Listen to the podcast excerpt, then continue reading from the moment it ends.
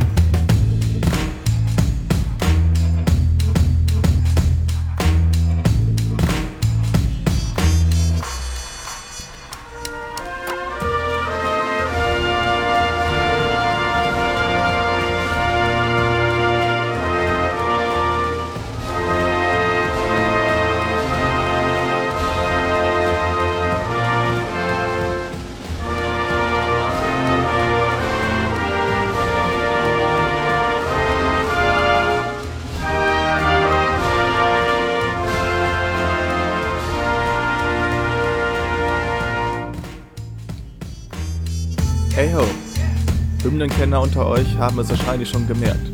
Heute geht es um Großbritannien. Gestern waren Unterhauswahlen und heute steht fest, die Tories sind ihrem Ziel, größere Parlamentsmehrheiten zu erlangen, nicht näher gekommen. Ganz im Gegenteil. Gleichzeitig ist die Labour Party überraschend erfolgreich. Die Fragen, die es nun zu klären gilt, sind, lag es an Corbyn?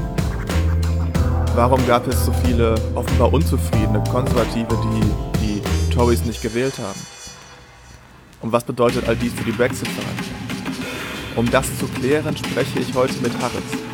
Er hält sich gerade in Großbritannien auf und schildert uns gleich seinen Eindruck.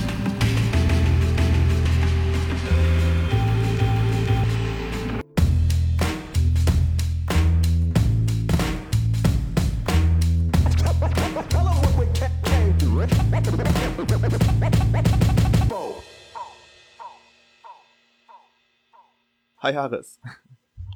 Hi Stefan. Du bist gerade in Großbritannien. Äh, stimmt das? Ja, ich bin gerade in Edinburgh in Schottland und äh, habe jetzt die letzte Nacht auch die Wahl mitverfolgt. Okay. Findest du das Wahlergebnis überraschend? Es ist auf jeden Fall vieles passiert, was halt eben dazu geführt hat, dass die Wahl so nicht abgelaufen ist, wie sie, äh, wie es erwartet worden wurde. Ähm, zum Beispiel halt eben die Terroranschläge haben sich klar bemerkbar gemacht, weil halt eben Theresa May nicht irgendwie so stark wirkte, wie sie es halt immer äh, gesagt hat. Strong and stable, strong and stable leadership, weil, weil so womit sie halt eben äh, als Buzzword halt ständig auftrat. Es wirkt halt eben alles ohne Hintergrund, ohne wirklicher Tatsächlichkeit. Auf der anderen Seite ist es halt eben so, dass äh, allgemein der Wahlkampf halt eben rottig war.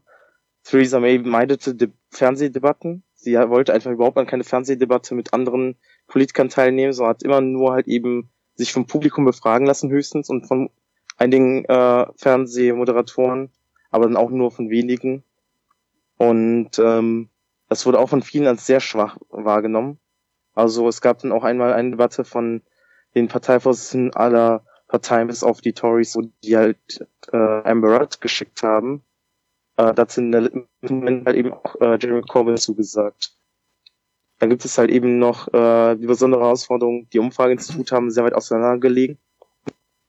Man hat halt eben äh, Umfragen gehabt, die haben einen Vorsprung von 12, 14 Prozent gesehen bis vor paar Tagen. Und die haben halt eben weit weg gelegen vom tatsächlichen Ergebnis, beziehungsweise vor allem von der Vorhersage, wie dann das sich in Sitzen widerspiegelt, das Ergebnis. Und nun haben wir halt eben eine Prognose äh, gesehen und die halt eben relativ nah an tatsächlichen Ergebnis lag. Und das Ergebnis lag halt eben am nächsten bei der YouGov-Umfrage, wo viele gesagt haben, die, die haben irgendwie einen Sockenschuss. Weil die halt eben als einzige halt irgendwie äh, gesagt haben, es wird ein Hang Parliament, also ein Parlament ohne absolute Mehrheit für eine Partei geben. Wo denkst du, sind die Fehler in der Erhebungsmethode? Es geht halt darum, wie geht man damit um mit Leuten, die halt äh, mit unterschiedlichen gesellschaftlichen Gruppen, weil YouGov hat sehr wenig darauf Wert gelegt, äh, wie demografische Gruppen allgemein wählen gehen. So haben sie sich wirklich nur angeschaut, wie sagen die Leute, ob sie wählen gehen oder nicht. Und äh, das spiegelt sich krass wieder. Also es gab halt auch Zahlen, es werden immer äh, große Tabellen veröffentlicht von Umfragen.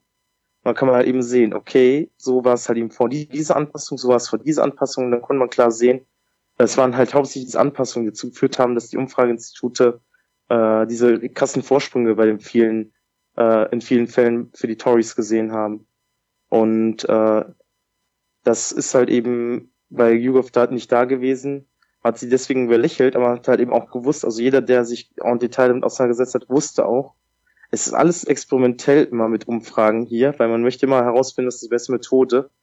Letztes Mal gab es halt eben vor zwei Jahren einen äh, großen Fehler und dann hat man halt eben das diesmal verändern wollen.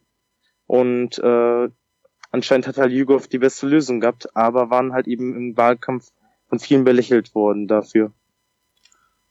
Denkst du auch, das Tagesgeschehen hat hier mit reingespielt? Es gab ja in dem Wahlkampf eine Reihe von Anschlägen, auf die sie zunehmend extremer reagiert hat. Denkst du, ihre Reaktion war richtig oder hat sie eher Stimmen dadurch verloren? Äh, Theresa Mays Reaktion auf die Anschläge war halt eben bizarr, aber ich glaube, das hatte noch relativ wenig Einfluss auf die Wahl, weil es gab äh, viele Fehler im Wahlkampf, die viel mehr Einfluss darauf hatten.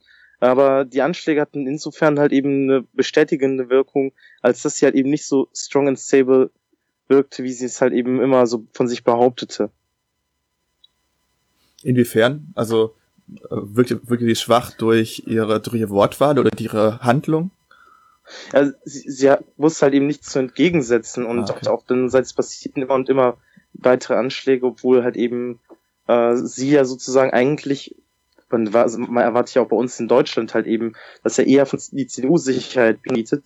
Einfach so dieses, das ist irgendwie so ein Gefühl, das viele haben. Und hier ist es irgendwie wirklich aufgebrochen worden. Man muss auch sehen, Theresa May hat halt eben als Innenministerin, ja, von 2010 bis 16 Innenministerin, bevor sie dann halt eben Premierministerin wurde, da hat sie halt eben äh, mehrere zehntausende Polizeistellen eingespart. Und das sahen viele auch halt eben nicht als Ursache der Anschläge oder als irgendwie Grund dafür, aber es war halt eben etwas, wo man zu sehen bekam, wie fragil das Land dadurch geworden ist. Und ähm, das war dann ein sehr Wunderpunkt und da haben die, hat Labour wirklich krass zugestartet, äh, hat er richtig krass attackiert. Und äh, ja, man muss schon sagen, Labour hat da sehr, sehr viel wurden gut gemacht im Punkto äh, Vertrauen innere Sicherheit bekommen. Labour ist generell ein guter Punkt. Gestern sind sie ja quasi zum, zum Wahlsieger erklärt worden, weil sie die sehr große äh, Gewinne im Vergleich zur letzten Wahl äh, verzeichnen konnten.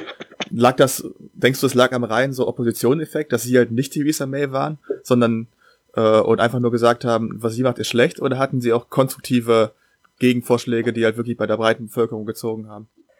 Tja, das ist so eine lustige Frage, muss ich sagen, weil die Tories wollten eigentlich das so ein Referendum über den, ihren Brexit machen, wobei eigentlich im Prinzip sie eigentlich auch nicht so was wirklich sagen beim Brexit.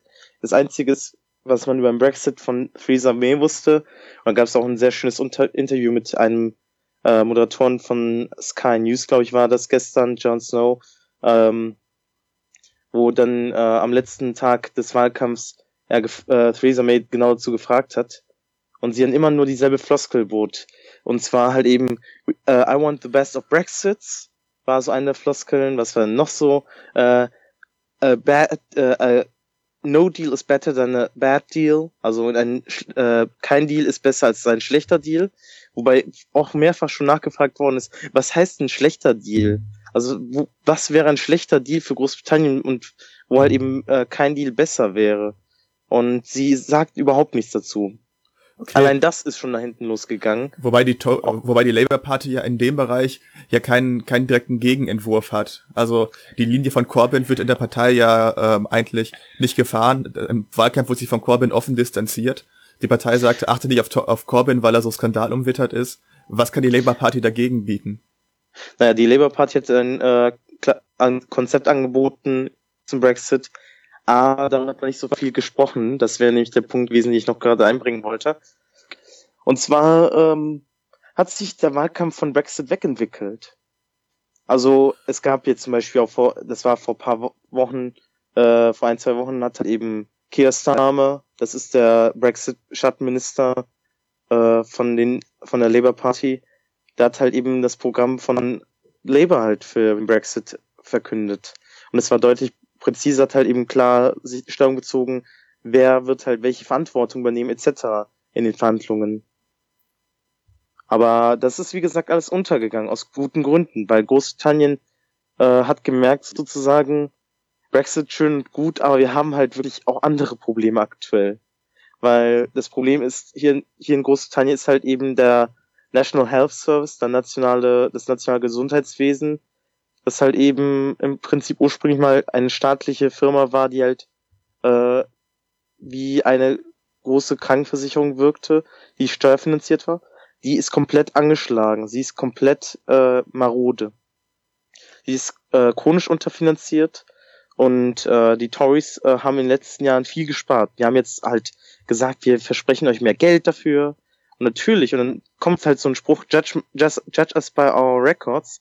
Natürlich gut, wenn die Leute sagen, ja, wir müssen halt eben stundenlang halt eben in äh, Notstationen warten, in äh, Krankenhäusern, um überhaupt bedient zu werden.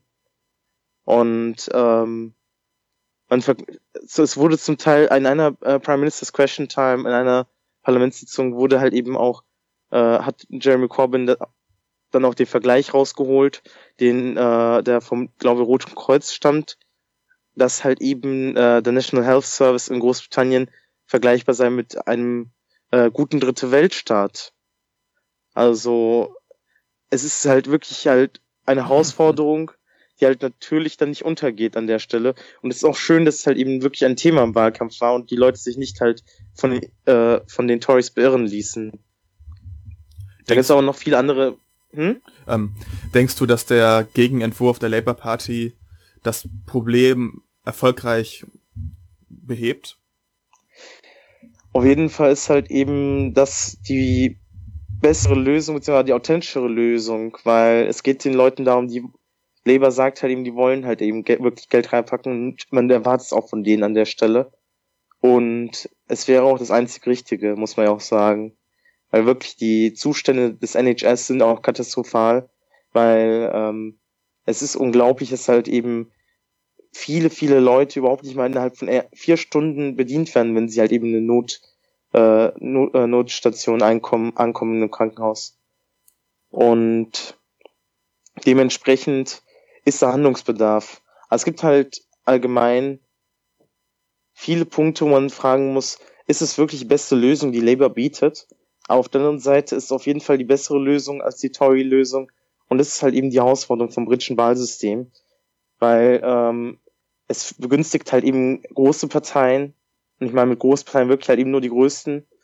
Und ähm, das führt halt dazu, dass die Leute halt eigentlich immer nur so sehen, als hätten sie die Wahl zwischen zwei Parteien. Und ähm, Labour bietet auf jeden Fall äh, die bessere Lösung an der Stelle. Die Frage ist jetzt, wo halt diese beiden riesigen Parteien vorhanden sind und die restlichen Parteien ziemlich abgeschmiert sind. Also die Grünen haben Sitze verloren, UKIP, ist komplett Grün, Grüne haben keine Sitze verloren, sie haben aber viele Stimmen verloren. Ja, okay, sie haben Stimmen verloren. Das UKIP hat, ja. einen, hat einen Sitz gehabt und haben ähm, jetzt haben sie null. Haben den verloren, der, jetzt ja. dadurch ist halt eben auch der Abgeordnete äh, aus der Partei ausgetreten ist, zurückgetreten ist. Ähm, aber hat, die haben krass viele Stimmen verloren. Viele, UKIP ist außerdem auch ein interessantes Phänomen, weil UKIP hat man erwartet, dass die Stimmen, die UKIP verliert, dass das halt eben den Tories alles zugute kommt. Und das ist komplett nicht passiert, um, also nicht wirklich passiert. Es gab solche Phänomene, wo halt mehrheitlich UKIPers anscheinend äh, zu den Tories rübergewandert sind. Aber tendenziell war es halt eben 50-50, wenn nicht sogar eher zu Labour. Weil ursprünglich waren es auch eher Labour-Wähler, die halt äh, zu UKIP damals gewechselt sind, als halt eben UKIP groß wurde. Hat Theresa May eigentlich eine andere Option als eine Ko äh, Koalition mit den Liberaldemokraten? Also die einzige Partei, die neben der Labour Party noch ausreichend Sitze hat? Nee, es gibt noch äh, die Democratic Unionist Party. Ah. Da spötteln schon einige von Coalition of Chaos, äh, wenn sie davon reden. Warum? Ähm, es, weil äh, die Democratic Unionist Party, es ist die unionistische, äh, protestantisch-unionistische Partei in Nordirland, mhm. äh, die halt eben, sagen wir so, so in einen eher ungepflegt äh, Toryesken Kurs fährt in Nordirland. Es gibt halt in Nordirland ja allgemein ein komplexes Parteienwesen, da es ja halt eben dort einen Konflikt gab, soll es halt eben Teil von Irland sein oder Teil von Großbritannien. Unionisten sind die, die halt eben wollen, dass Nordirland Teil von Großbritannien bleibt. Und ähm, da gibt's halt die zwei Parteien UUP, also Ulster Unionist Party, und DUP, Democratic Unionist Party. Die UUP hat halt lange Zeit, äh, war halt lange Zeit die mächtige Partei in Nordirland. Aber seit halt eben der, äh, die Troubles, die Konflikte vorbei sind in Nordirland, hat halt die DUP, die halt etwas äh, extremer ist, halt eben deutlich zugelegt. Genauso wie bei den äh, Nationalisten halt eben viele von SDLP, der eher gemäßigten Variante, die auch halt eben mit Labour in der Vergangenheit zusammengearbeitet hat, äh, zur Sinn Fein übergewandt ist, die halt eben ihre Sitze nicht im äh, britischen Parlament wahrnehmen, weil, weil sie dann halt auf die Königin schwören müssten. Und ähm, es wird interessant sein, inwiefern halt eben die Tories mit der DUP zusammenarbeiten werden. Sie hatten dann halt eben nur irgendwie, ich glaube, eine sechs Stimmen Mehrheit, was halt auch nicht wirklich so richtig gut ist. Und vor allem, das heißt ja, wenn nur drei Leute halt eben auf die andere Seite wechseln, dann ist es auch wieder futsch. Hm, ja, stimmt. Hm. Aber es ist auf jeden Fall ein interessantes Phänomen. Und ähm, wie gesagt, viele spötteln schon Coalition of Chaos, Tories und äh, DUP. Also auch diese Floskel kommt wieder zurück wie ein Boomerang zu den Tories und schlägt sie ins Gesicht. Welche Koalition erwartest du? Liberaldemokraten oder Coalition of Chaos? Nee, also es wird halt äh, eine Koalition mit äh, der DUP geben, weil äh, die Lib haben halt eben nach der letzten äh, Koalition, die halt eben katastrophal ausgegangen ist, aber man muss sagen, ist man zu Recht. Ähm, da ist halt eben der Lack ab und die wollen halt eben keine Koalition mehr, in keiner Art und Weise. Weil was ist passiert äh, zwischen 2010, 2010, 2015 waren die Libdems mit die Liberaldemokraten in einer Koalition mit den Tories mit Konservativen und weil die Konservativen waren stärkste Partei, hatten aber nicht genügend Sitze, was halt eben für das britische Wahlsystem ungewöhnlich ist. Bei Großbritannien wählt jeder Wahlkreis für sich. Das heißt, jeder der 650 Wahlkreise wählt seinen Abgeordneten. Nach dem Prinzip, wer hat die meisten Stimmen im Wahlkreis. Das heißt, man kann, wenn man halt eben in genügend Wahlkreisen halt eben einfach nur genügend Unterstützer hat, kann man halt eben einfach die Mehrheit im Parlament haben, egal ob man, wie es in anderen Wahlkreisen ausschaut. Und das führt dazu, dass halt eben, obwohl die Liberaldemokraten damals 23 Prozent der Stimmen hatten, hatten sie halt eben nur äh, 53 der 650 Sitze. Und ähm, also nur 8 Prozent, glaube ich, war es der Sitz. Und nichtsdestotrotz, man wollte halt eben dann halt irgendwie eine Lösung bieten hat halt eben koaliert. Und die Liberaldemokraten haben viele, viele ihrer essentiellen Forderungen, ihrer großen Forderungen, für die sie gewählt worden sind, haben sie links liegen gelassen. Bestes Beispiel und absurdestes Beispiel sind halt eben die Studiengebühren. Die Liberaldemokraten haben gesagt, wir werden sie nicht erhöhen, wir werden schauen, dass wir sie abschaffen. Was haben sie gemacht? Sie haben mit den Toys verdreifacht. Von 3000 auf 9000 Pfund erhöht. Und äh, dann ist es kein Wunder. Also, da gab es auch danach halt eben eine Rede von ähm, Nick Clegg, so ein kleiner Videospot, den er hochgeladen hat, wo er sich entschuldigt dafür, dass halt, äh, sie mussten halt eben aus äh, politischen Gründen halt eben so handeln und bla bla bla. Und es geht ja auch darum, um Bildung und etc. und Qualität und weiß nicht was. Und da hat er vieles gesagt und das äh, mündete darin, dass, der wurde so ernst genommen, dass daraus ein Lied gemacht worden ist. Das ist halt eben zusammengeschnitten worden aus einem Lied. I'm sorry, I'm sorry, I'm so, so sorry. Und das kann man sich halt eben schön anhören und denkt sich nur, okay, äh, das kommt davon, wenn man halt eben im Prinzip halt eben seinen Wähler verrät. Und ähm, dementsprechend ist halt, die wollen halt keine Koalition mehr. Auf der anderen Seite, sie würden auch nicht wirklich inhaltlich mehr zusammenpassen, weil damals 2010 waren sie halt eben, es gab halt nicht dieses Bre diesen Brexit, der halt eben so das trennende Thema war.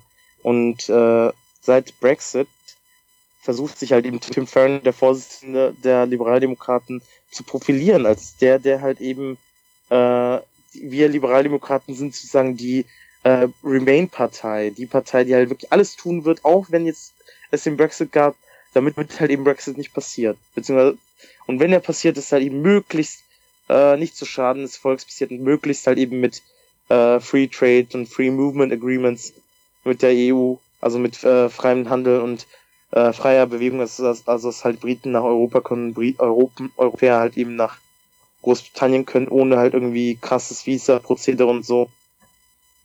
Und äh, das steht da im kompletten Widerspruch zu den Tories, die halt eben sagen, wir wollen halt eben äh, einen harten Deal erkämpfen und äh, der halt uns entgegenkommt und wenn er nicht uns entgegenkommt, äh, machen wir gar keinen Deal. Und dementsprechend äh, und er fragt man auch immer, was heißt halt eben, äh, was ist, was wollen die ge genau? Wollen die halt eben, dass halt Europäer, die halt schon hier sind, Großbritannien, hier bleiben dürfen? Da hat sich May lange, lange, lange wirklich Zeit gelassen. Und es haben wirklich viele Leute auch als ekelhaft wahrgenommen, dass halt eben Mo Theresa May hat halt gesagt, ähm, man solle auch nicht als Spielball wahrnehmen. Auf der anderen Seite hat sie genau dasselbe gemacht, als sie halt eben einfach so gesagt hat, sie wolle halt eben nicht äh, sich dazu äußern, ob halt eben Europäer, die schon in Großbritannien sind, halt hier bleiben dürfen oder nicht. Das heißt, man könnte das Wahlergebnis auch als eine Art Sanktion für schlechte Brexit-Verhandlungen sehen? Es ist auf jeden Fall, äh, man muss es auf jeden Fall auch in dem Lichte sehen. Theresa May hat komplett im Wahlkampf versagt. Nein, wenn ich würde sagen, komplett versagt. Das muss man sich so vorstellen. Ähm, Ang äh, man, so Angela Merkel könnte sowas nicht machen. Sie ist halt, sie, sie, sie könnte auf so ein niedriges Niveau nicht fallen. Weil was ist passiert? Theresa May hat Debatten gebieden. Sie hat versucht, alles Mögliche zu meiden. Das hat, das mündete zum Teil darin, dass sie halt eben, so haben einige Berichte zumindestens, Journalisten zum Teil weggesperrt haben, damit sie halt eben nicht halt kritische Fragen stellen können bei irgendwelchen Wahlkampfaktionen. Ja, das sind ja dann mehr die innenpolitischen Fragen, oder? Also es geht dann halt. Nee, es geht um alles Mögliche. Es geht ja darum halt okay, halt eben, es okay. wurde komplette Dialog gemieden. Und okay. äh, wenn halt irgendwas irgendein Dialog auftauchen sollte, dann war das Einzige, was sie an äh, Äußerung bot, halt eben lauter Floskeln. Und ich meine mit lauter Floskeln wirklich. Äh, es gab dann immer so Kommentare halt eben von den Tories, sie möchten halt eben genau das sich bieten. Äh, und dann machen sie genau dasselbe. Und das ist wirklich so eine absurde Weise. Also jeder Brite kann jetzt wahrscheinlich, wenn er irgendwie ein bisschen was mit äh, Nachrichten zu tun hat, kann alle auswendig jetzt. Und ähm, von Coalition of Chaos, von äh, Strong and Stable Leadership. Strong and Stable Leadership war das, was halt überall halt eben wie eingemeißelt wirkt und das Theresa May in jedem zweiten Satz sagte. Ähm, sie will halt eben the best of Brexits, ähm, den besten möglichen Brexit. Ohne es sie genau will halt zu eben, spezifizieren, meinst du? Genau. Ah, okay. Äh, ja. Ist ja, äh, weil wer braucht schon Details? Okay. Ähm, Wobei die Verhandlungen dann, ja auch noch laufen. Genau, und ähm, dann halt eben es gab so vieles, was gesagt worden ist, aber es wirkt halt eben alles so im Vergleich zu ihrer Leistung in der Regierung, ihrer eigenen genauso wie halt eben als sie Innenministerin war und David Cameron Premierminister, da wurde halt eben krass viel eingespart. Wenn die sagen, wir wollen mehr investieren, klingt es halt eben wie eine Lüge. Wenn die Jahrzeh äh, halt eben ein halbes Jahrzehnt schon halt eben äh, das Land totsparen, muss man wirklich drastisch formulieren. Und ähm, dann wird sie halt eben nicht ernst genommen. vor allem, wenn sie halt eben die Debatte so meidet, wie sie es getan hat, dann merken auch die Leute, kann so eine Frau wirklich uns halt eben in Brüssel vertreten? Kann sie wirklich halt eben einen guten Deal für uns rausholen? Weil sie wirkt nicht strong and stable, stark und stabil, beziehungsweise ähm, durchsetzungsfähig und durchhaltefähig. Sie wirkt eher weak and wobbly, schwach und äh, wackelig. Okay. Und das hat sich bei vielen äh, ihrer Gegner auch halt äh, als ha Hashtag durchgesetzt, als äh, Floskel, die sich immer wiederholt und die auch halt eben Corbyn immer mal gern bedient hat, wenn halt eben Song and Stable Leadership emporkam. Äh, hat er auch gesagt, ja, was man als einziges bekommt, ist hier halt eben hier Weak and Wobbly äh, Chaos noch zu den letzten beiden Fragen. Ähm, was denkst du, sind die Auswirkungen auf die Brexit von diesen erdrutschartigen Verschiebungen der Mehrheiten? Da kann ich nur eines sagen. Abwarten. Ich habe in den letzten Tagen habe ich einiges mir anhören dürfen von allen möglichen Seiten. Ich habe von Freunden und politischen Angehörigen äh, äh, nahestehen und allen möglichen Leuten gehört, so, äh, ja, die Tories werden gewinnen, die Tories werden gewinnen. Ich habe gesagt, abwarten. Es gab auch einige, die haben gesagt, Labour wird gewinnen, Labour wird halt eben, also gewinnen im Sinne von zumindest halt eben, äh, mindestens halt eben äh, die Mehrheit der Tories verhindern, die absolute Mehrheit, und halt stark werden. Äh, habe ich alles gesagt, abwarten. Das war aus einem guten Grund, weil halt eben sehr viel nicht im Klaren war. Weil halt die, in dem Fall die Umfragen undeutlich waren und halt auch äh, wir nicht wussten, welche Phänomene, welche Wählerphänomene da zutage treten werden. Am Ende haben deutlich mehr zum Beispiel Jüngere gewählt. Aber auch äh, in politischen Fragen muss man abwarten. Weil, wie gesagt, die Liberaldemokraten sind jetzt raus aus dem Spiel. Das ist auch verständlich. Ähm, aber man weiß auch nicht allgemein, wenn jetzt halt eben Freezer May zurücktritt, und das wird sie meines Erachtens müssen, da wird auch jeder äh, mit Raison sagen, das wird sie tun, in den nächsten 24 Stunden. Dann äh, stellt sich die Frage, wer wird dann übernehmen? Welchen Kurs wird danach halt eben die äh, konservative Partei fahren? Theresa May wurde damals äh, zur Parteivorsitzenden gemacht, nicht von halt eben dem rechten Flügel der Partei, sondern vor allem von äh, dem zentralen, äh, zentristischen Flügel der Partei. Von Leuten, die halt eher David Cameron nahe standen. Und man hat halt eben wirklich erwartet, dass halt eben das so äh, ein Softie-Kurs alles wird, halt eben mit ihr. Niemand hat erwartet, dass sie so halt eben einen rechten Kurs versuch, versuchen wird zu fahren und äh, dass sie auch damit noch scheitern wird. Also sie hat halt eben damit erstmal äh, den Untergang von UKIP herbeigeführt, vermutet man. Aber am Ende ist es halt eben äh, auf jeden Fall auch kein Erfolg gewesen, dass sie halt eben äh, die Rechten versucht hat nachzuahmen. Und äh, da ist die Frage natürlich, was wird der nächste Parteivorsitzende machen? Wer ist dann der nächste Parteivorsitzende? Ist es Boris Johnson, der auch von, von vielen auch hier nicht ernst genommen wird, als jemand, der halt eben aufmüpfig ist, jemand, der halt immer äh, gerne reinredet, unfreundlich ist, respektlos, äh, aber auch un gerne auch unsympathisch wirkt, so halt wie ein Bosch Boy, ähm, wie ein äh, reicher Junge, der halt eben ungehobelt ist. Oder wird es halt eben vielleicht Andrea Leadsom, wobei es war Viele dachten halt eben Andrea Leadsom, das war die, Gegen äh, pardon, die Gegenkandidatin äh, bei der letzten äh, Wahl zur Vors zum Vorsitz der Tories und die dann am Ende äh, zurückgezogen hat. Und aber wenn sie halt eben Vorsitzende werden wird, niemand weiß, was dann passieren würde. Dementsprechend es ist halt viel offen. Und es ist auch bei allen anderen Parteien ein bisschen fraglich, wie wird sich entwickeln. Es sind so viele Dynamiken, da muss man sagen, abwarten, abwarten, abwarten, abwarten. Und als ich gestern gesagt habe und in den letzten Tagen gesagt habe, abwarten, äh, da muss ich schon sagen, kann ich schon stolz darauf beharren, das Abwarten zu sagen, ist halt auf jeden Fall die beste Lösung an der Stelle. Okay, und ähm, insgesamt noch eine wichtige Frage. Siehst du an irgendeiner Stelle in dieser Wahl sich sozialliberales oder linksliberales Potenzial abzeichnen? Ja, es ist ein komplexes Thema. Das Wahlrecht ist ja so, dass halt eben, wie gesagt, jeder Wahlkreis wählt für sich.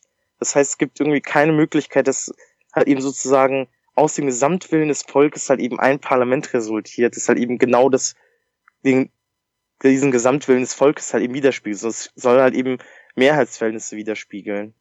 Und das führt halt dazu, dass halt eben die Zersplitterung der, äh, nennen wir es mal linken, mittellinken Parteien ähm, dass sie sehr groß ist. Wir haben halt eben Labour Party, wir haben die liebe, also die äh, klassische Arbeiterpartei Großbritanniens, dann haben wir äh, die Liberaldemokraten, äh, die halt eben äh, links eigentlich der FDP stehen, also nicht unbedingt mit der FDP zu vergleichen sind, sondern halt eben eher mit Parteien aller D66 in äh, den Niederlanden, also Partei, die halt einen äh, linksliberalen, sozialliberalen Kurs fährt.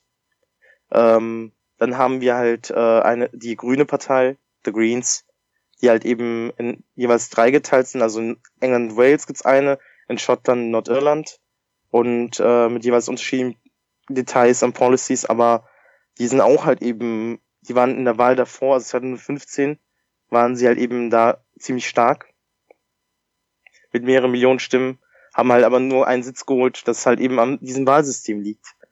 Ähm, und da ist halt die Frage, wie kriegt man halt eben diese Stimmen zusammen? Das war auch dieses Mal die Frage, viele haben erwartet, dass halt eben es eine ähm, äh, Alliance gibt, eine Progressive Alliance, um halt eben zu sagen, okay, es tritt halt in diesem Wahlkreis nur halt der aussichtsreichste äh, Gegenkandidat von diesen progressiven Parteien an.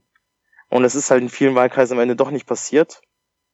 Ähm, ob das ein Schaden war oder, oder ob es gut war, ich weiß es nicht, es ist komplex. Und äh, allgemein dieses Wahlsystem ist halt eben, es macht alles schwierig in dem Punkt. Gut, dann danke Harris und noch viel Spaß. Harris. Harris, Entschuldigung, ich hab's, ich krieg's nicht mehr rein. Danke Harris und noch viel Spaß in Großbritannien. Jo, danke dir und äh, dir allgemein viel Spaß halt in Zukunft bei deinem Podcast. danke, danke. Bye.